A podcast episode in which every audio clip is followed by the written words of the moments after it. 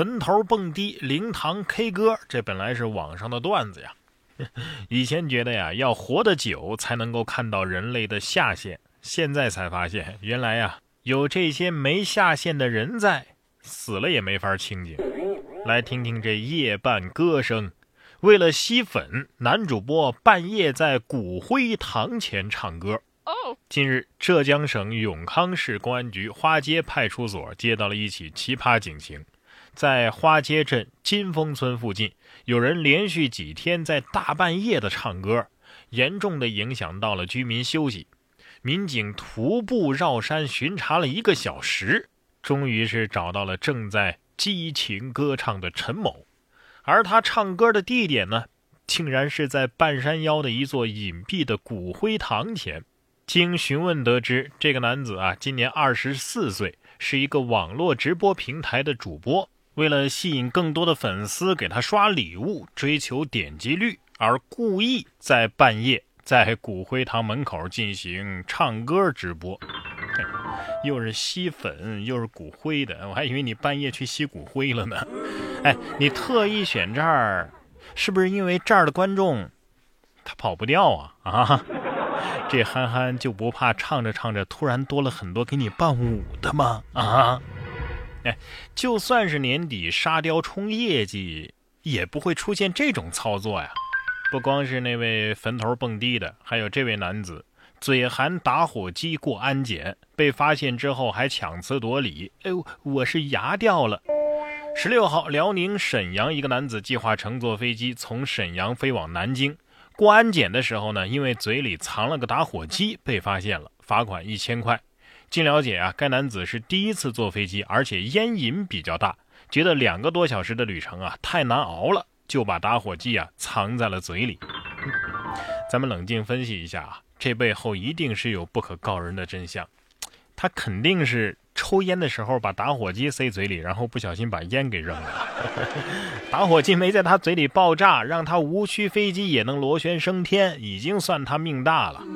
不是说抽烟就是慢性自杀吗？你在飞机上想要抽烟的话，那就是蓄意谋杀了，让一飞机的人陪你玩命啊！对呀。同样在玩命的还有下面这个孩子。十一岁男童跟家长闹了矛盾，独自驾车上高速狂飙二百五十公里。近日，常州交警通过监控发现，高速上有一辆银色的小汽车，这个驾驶员的年龄看上去只有十一二岁呀。随后，民警在服务区发现了这辆小客车，男孩小钱坐在驾驶位，他说自己啊已经二十了。面对民警的询问，小钱最终承认自己只有十一岁。因为和家里闹了矛盾，就把钥匙给偷了出来。被民警发现之前，小钱已经行驶了二百五十公里。最终啊，民警联系上了小钱的家长，把孩子给接走了，并且啊，对孩子和父母都进行了批评教育。呀，不错不错啊！之前说的这种新闻都是曾梦想仗剑走天涯，因为什么什么取消了原计划，是吧？这位孩子倒好啊，曾梦想仗剑走天涯，因跟爸妈发生矛盾，提前出发。看到了没有？人家十一岁就能开车上高速了，你呢？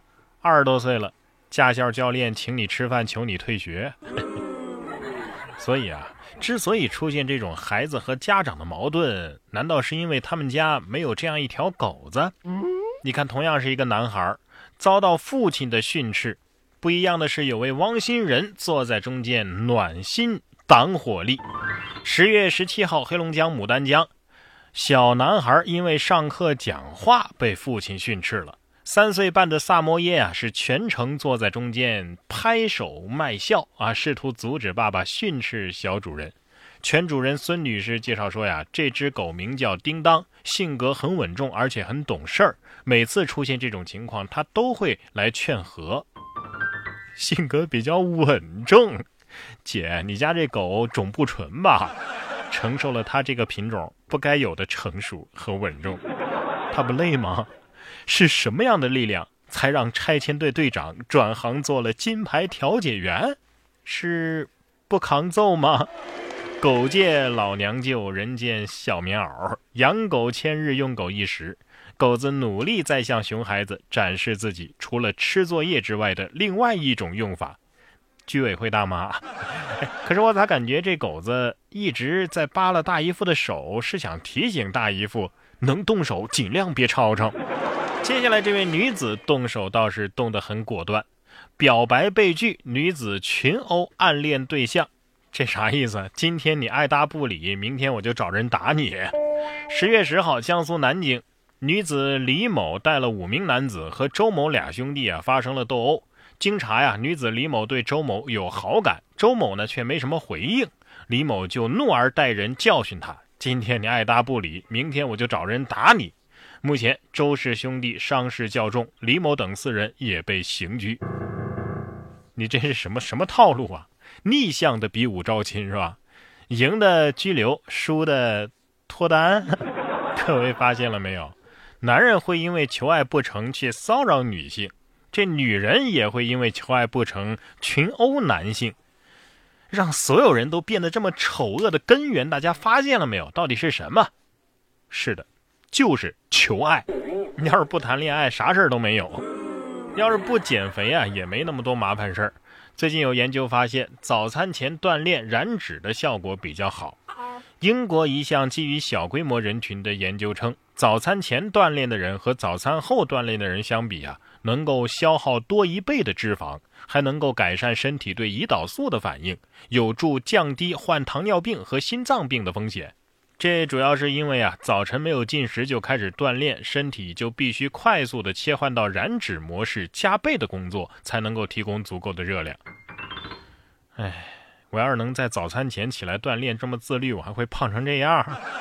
不是我不给这些专家面子，你去打听打听，咱们这届九零后还有几个吃早饭的？听我一句，所有食物其实都是后悔药，什么意思呢？让你吃了就后悔的药。下面这条新闻啊，也不知道是偷东西的后悔呢，还是丢东西的会后悔。说价值十万的摄影装备被论斤卖，卖了多少呢？五块九。四川达州，一男子盗窃了价值约十万元的相机包，这些价值数万元的相机镜头、闪光灯和配件被嫌疑人论斤卖给了废品收购站，最后仅获赃款五块九。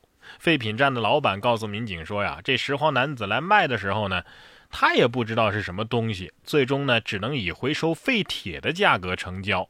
目前，男子已经被达州区警方刑事拘留。”我倒要看看以后还有哪个摄影大佬敢晒自己的镜头。衬衫的价格是九磅十五便士，窝窝头一块钱四个，猪肉三十多一斤。哎，卖了个相机包，连一斤排骨都买不起呀！果然是单反穷三代，摄影毁一生啊！